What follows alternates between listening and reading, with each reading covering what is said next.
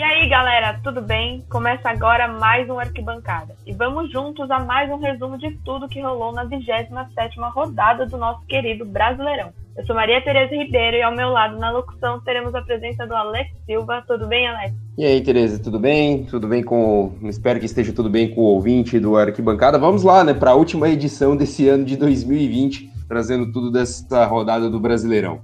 E nos comentários teremos Matheus Antônio. E aí, Matheus, tudo bem?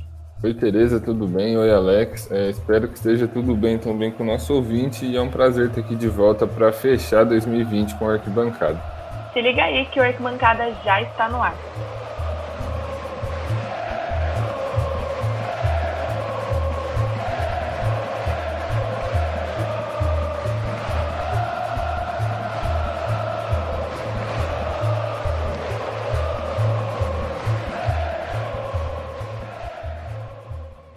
Bom, como eu disse na abertura, nessa edição do Arquibancada, vamos falar da 27ª rodada do Brasileirão, a última do ano de 2020.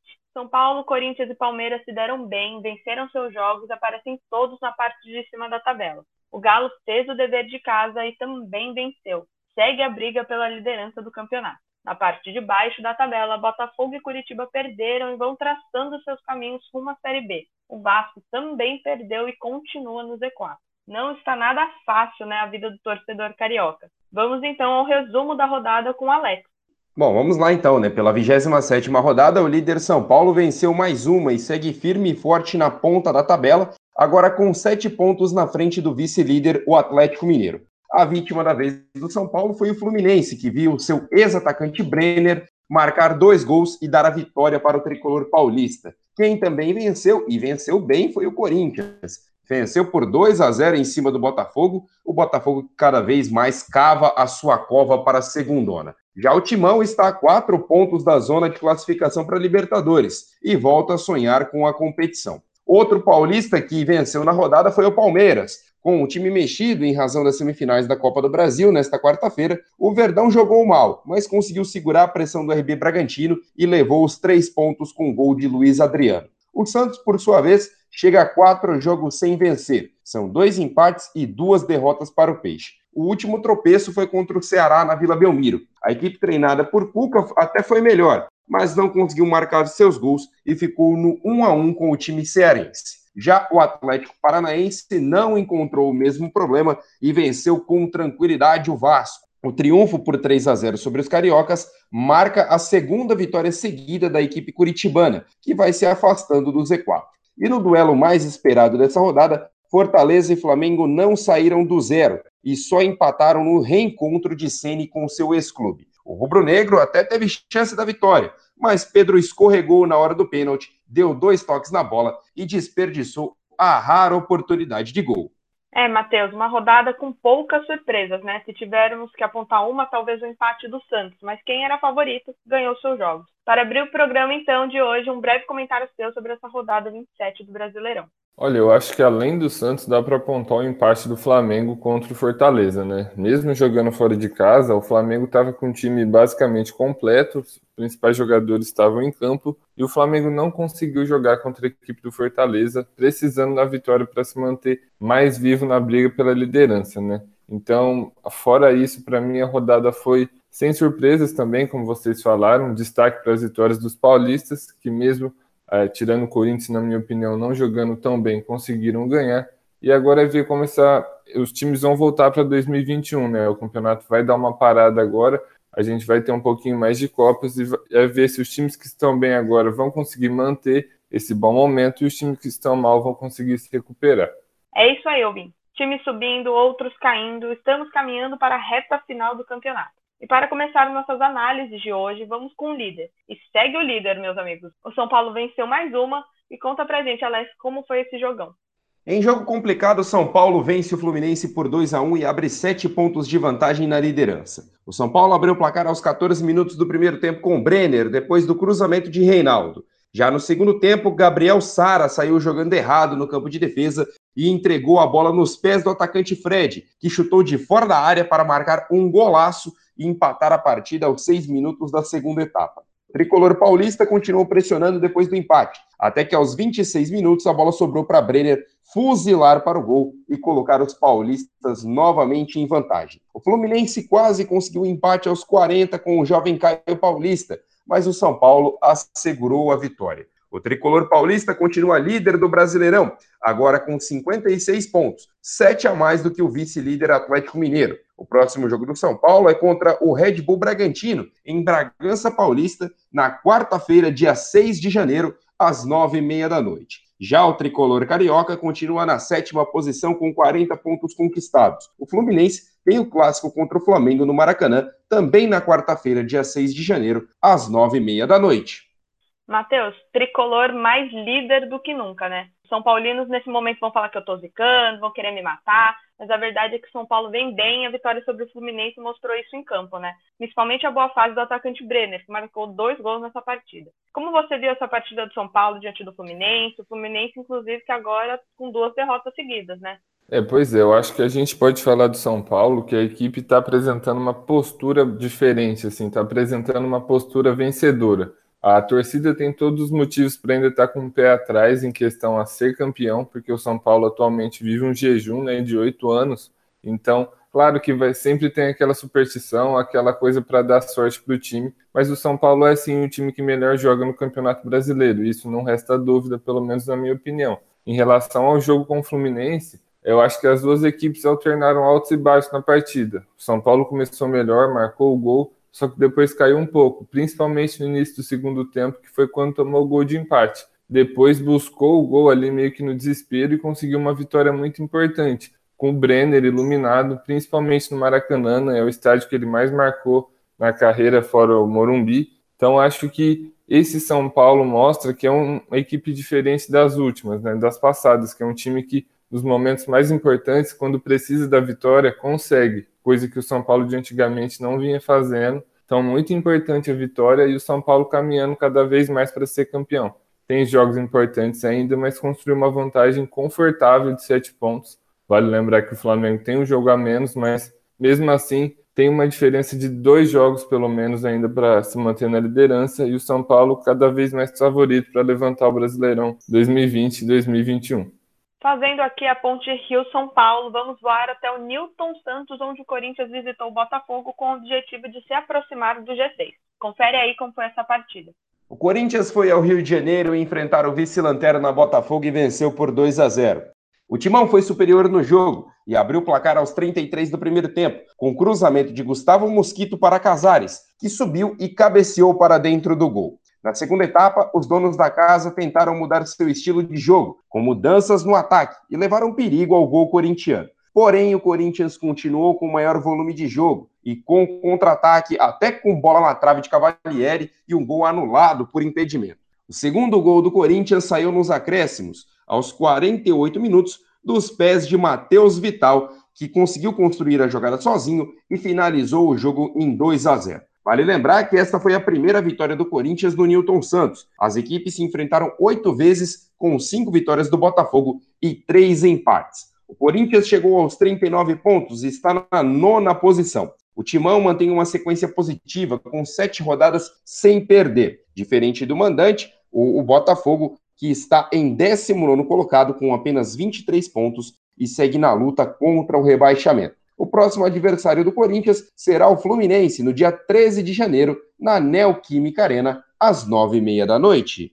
Bom, se fosse uns meses atrás, quando o Mancini entrou, um Corinthians com seis jogos de invencibilidade era uma ideia muito distante, né, Matheus? São três vitórias seguidas, contando essa contra o Botafogo, uma escalada importante do Timão que agora pode até sonhar com uma vaguinha na Libertadores, né?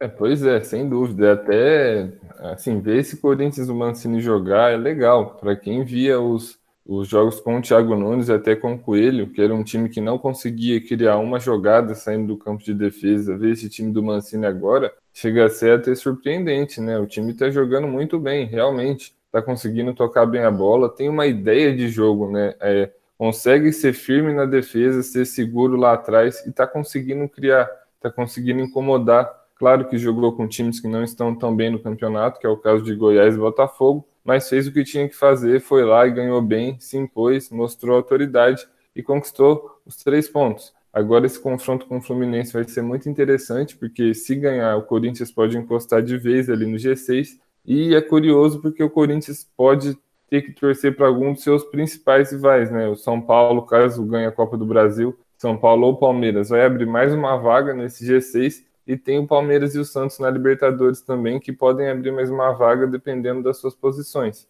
Então, possivelmente o Corinthians vai ter que torcer para algum rival e para tentar essa vaga, porque na classificação agora o time tem 39 pontos e está a 5 do Palmeiras, que é o primeiro time que tem 44 ali no G6. Só que o Palmeiras tem um jogo a menos contra o Vasco, né? Então essa vantagem pode crescer ainda. E, claro, o Corinthians ainda tem um confronto direto com o Palmeiras, mas vai ser muito difícil se essa vantagem crescer do Corinthians conseguir é, tirar limpo, assim, vamos dizer, chegar na sexta colocação para se garantir. Mas fora isso, mesmo se a Libertadores não vier, acho que tem que ter muito elogio para o trabalho do Mancini, que está muito bem no campeonato. A torcida duvidou muito do que ele seria capaz de fazer, só que ele deu uma cara para esse time do Corinthians. E só para acrescentar uma mudança específica em relação ao jogo, Matheus Vital entrou muito bem no lugar do Otero, conseguiu render bem, apesar de perder alguns gols, e pode ser novidade para o Corinthians é, para as próximas rodadas. É, meus amigos, tá, tá entrando na reta final, a gente vai,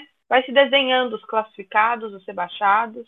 E aí, tá curtindo a arquibancada? Conta pra gente nas nossas redes sociais. Rádio Nes Virtual no Facebook e arroba Bauru no Instagram. Tudo junto, hein? Assim a gente encerra o nosso primeiro bloco, mas fica ligado que a gente volta já já.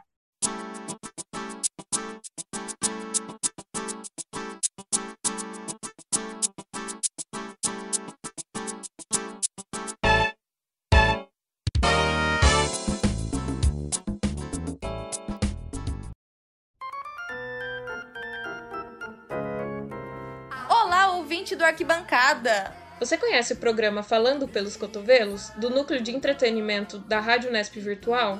No nosso programa, cada episódio tem um tema diferente, onde a gente conversa e conta nossas histórias pessoais. No episódio 20, falamos sobre Ano Novo. Aproveitamos para comentar nossas tradições. Inclusive, vocês já prepararam as suas resoluções de Ano Novo? Quer saber mais? Acompanhe a Ruve no Spotify, Facebook e Instagram. Para os casados,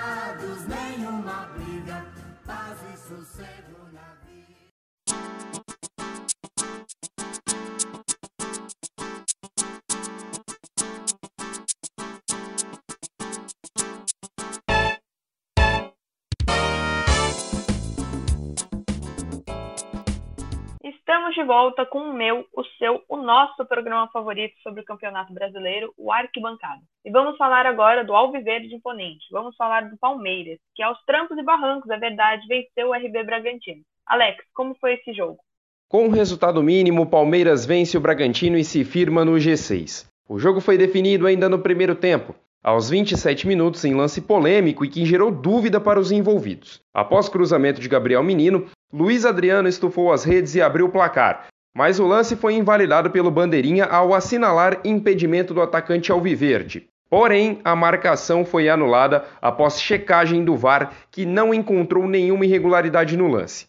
Apesar de o lance decisivo vir da cabeça do atacante palmeirense, o destaque da partida veio da extremidade oposta do campo, quando Everton se fez presente e não se assustou com a pressão bragantina.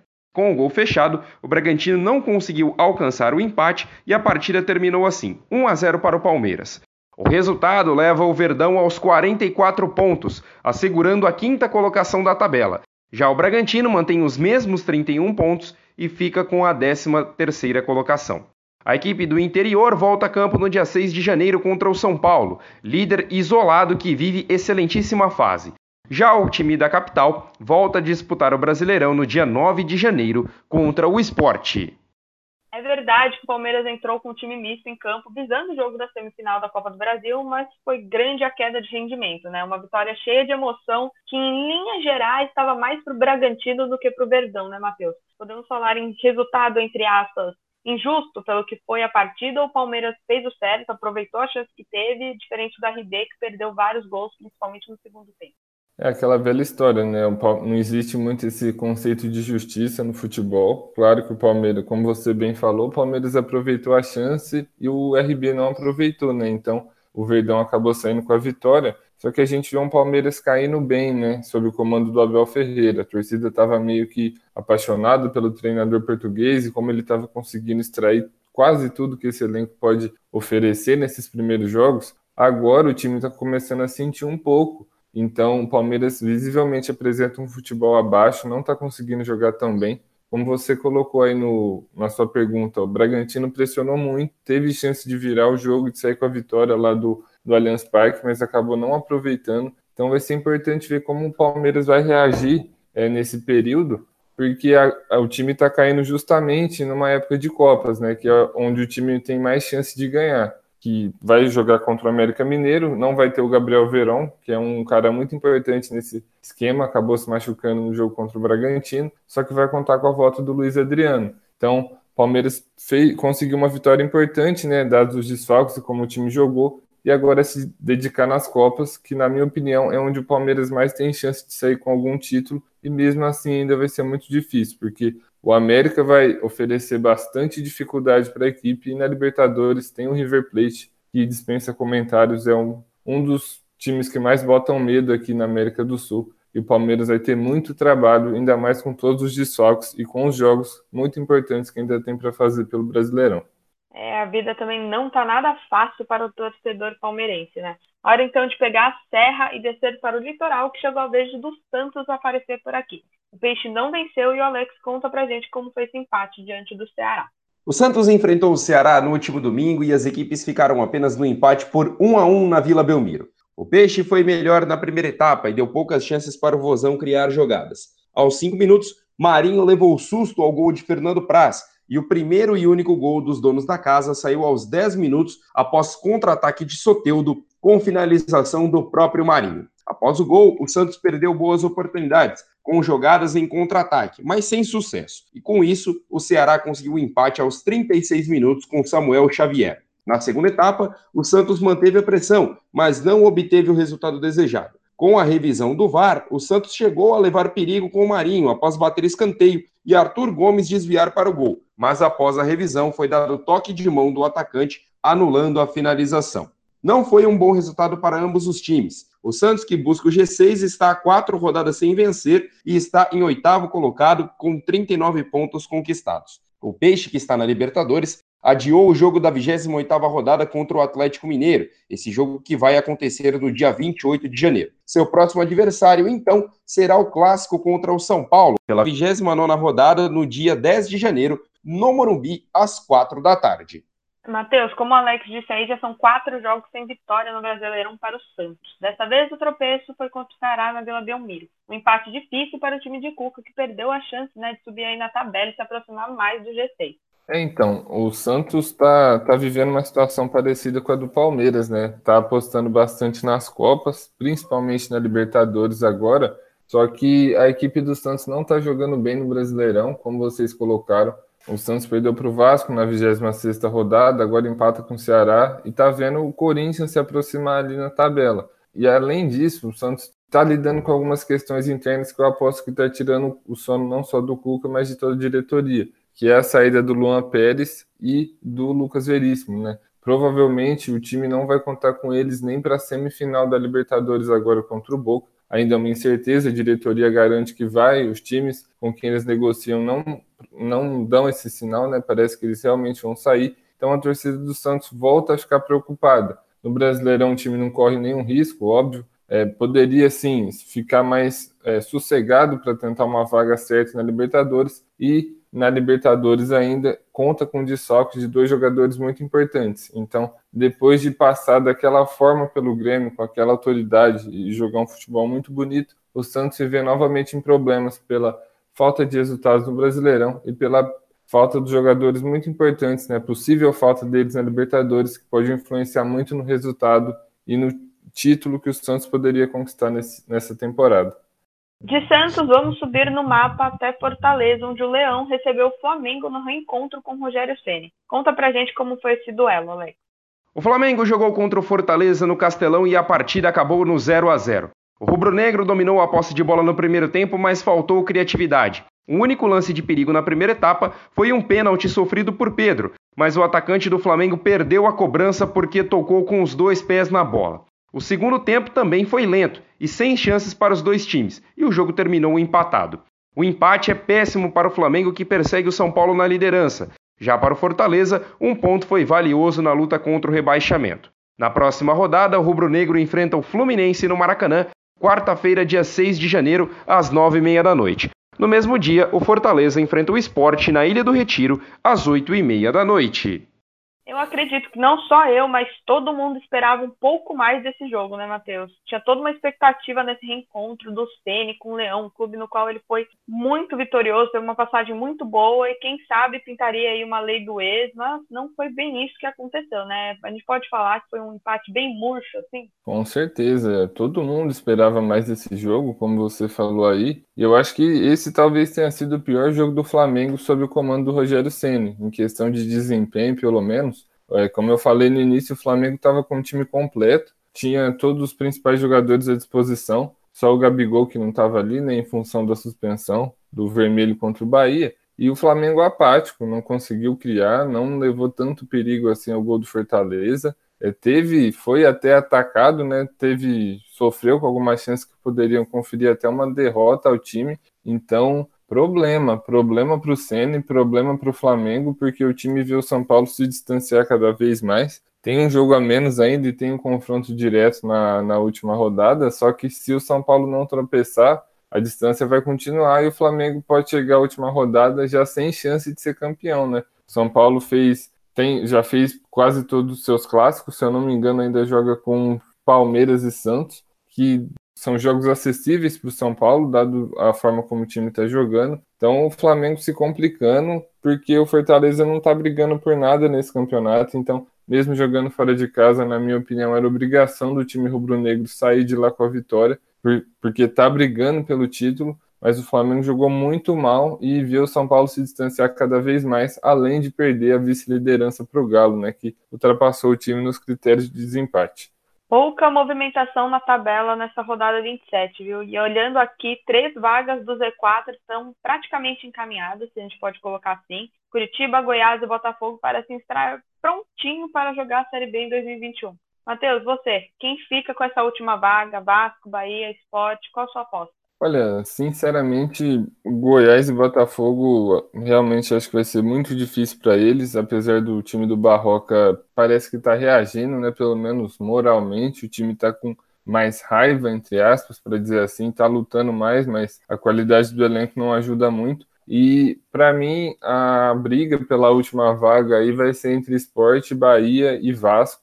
O Vasco que vive uma situação caótica é, internamente em relação ao financeiro, à diretoria, e pode cair pela quarta vez na sua história, algo que não condiz com o tamanho do Vasco no futebol brasileiro. Né? O time carioca é muito atrapalhado pela má administração feita nos últimos anos, não consegue sair disso e pode sofrer as consequências em campo mais uma vez. Uma pena, porque o Vasco, a torcida do, a torcida do Vasco, pelo menos, não merece isso e triste também pelo Botafogo, que é outro gigante do futebol brasileiro e que dificilmente vai sair dessa posição aí atualmente na vice-lanterna do Brasileirão. E para você, ouvinte, quem foi o destaque da rodada? Quais suas apostas para o Z4? Para o título, ainda tem briga boa pela ponta? O Galo chega? Ou podemos dizer já que São Paulo está com uma mão na taça? Conta pra gente lá nas redes sociais da Ruve. É Rádio Nest Virtual no Facebook e arroba Ruve Bauru no Instagram. Tudo junto, hein? Agora chegou o momento mais triste do Arquibancada, aquele momento de encerrar o programa de hoje e a temporada de 2020. É isso mesmo, ouvinte. Finalizamos por aqui nossa temporada versão home office do Arquibancada. Infelizmente, não vamos conseguir continuar com as gravações para o restante do Brasileirão. Mas não fica preocupado não, que nós não vamos te deixar na mão. O Arquibancada vai estar presente em todas as rodadas do seu campeonato para trazer todas as informações sobre o seu time para você. Para não perder esse conteúdo, vai lá agora seguir a Ruby no Facebook e no Instagram, que já na rodada 28 vamos pintar aí no seu feed com os principais destaques do Brasileirão. Fechou? Fechou então, meninos. Valeu, Alex, pela parceria e companhia de sempre. Um beijo enorme para você. Feliz ano novo e até a próxima. Um feliz ano novo para você também, Tereza, para todos os ouvintes aí ligados no, no Arquibancada. Foi um ano bem complicado, né? Vem sendo um ano bem complicado, mas a gente vai se virando do jeito que dá. Acho que pelo, só pelo fato do calendário maluco do futebol, de a gente tá tendo é, o Campeonato Brasileiro na semana do Natal e o Ano Novo, uma semifinal de Copa do Brasil também na, na antivéspera do Ano Novo, já mostra como foi o, o ano de 2020, né? Mostra como foi um ano maluco. Então, só quero desejar para todos um feliz ano novo, que 2021 seja um ano de, de, muitas coisas boas, seja no futebol, seja na vida pessoal das pessoas, que nós tenhamos a condição de ter vacina aqui no Brasil para voltarmos a ter torcida nos estádios, para que a gente volte à nossa normalidade, porque ainda é muito estranho ver o futebol sem, sem o torcedor estar presente. E que seja um ano maravilhoso, né? Que a gente consiga voltar ao nosso normal, com as gravações em estúdio, todo mundo junto ali e com a maior segurança possível. Só quero desejar isso e que no futebol também seja um ano muito bom, que, as, que a gente consiga ter várias aí novidades e coisas boas no futebol brasileiro. Um grande abraço para vocês e até 2021. Com certeza. Matheus, beijo grande para você também. Feliz ano novo e até a próxima, meu amigo. É, muito obrigado, Tereza, é, Alex. É um abraço para vocês e muito obrigado especial ao nosso ouvinte, né, que ficou com a gente até aqui nesse momento. Espero, como Alex falou, que em 2021 a gente possa estar junto de novo, é, no presencial ali, naquela gravação com muita conversa e muita risada, que é característica da RUV, é, nos bastidores, é claro. Então, agradecer mais uma vez e espero que ano que vem é, tudo volte ao normal e que o futebol continue muito bem. A gente vai ter Brasileirão em excesso, né? não vai parar quase nada. Então, boa sorte ao ouvinte e que o seu time consiga conquistar tudo que você deseja para ele nesse 2021. Que você tenha um ótimo ano novo. E claro, meus queridos ouvintes, um beijo grande para vocês também. Que 2020 seja um ano melhor, como os meninos falaram, para todos nós e que logo, logo nós possamos estar todos juntinhos novamente. Muito obrigada pela sua companhia durante todos esses episódios e até a próxima. O Arquibancada é uma produção do Núcleo de Esportes da Rádio Nes Virtual. Essa edição contou com contextos de Caio Chiosi, Felipe Uira, Gabi Jordani e Nalu Dias. Roteiro, produção e coordenação ficaram por minha conta Maria Tereza Ribeiro. Edição de som de Matheus Sena.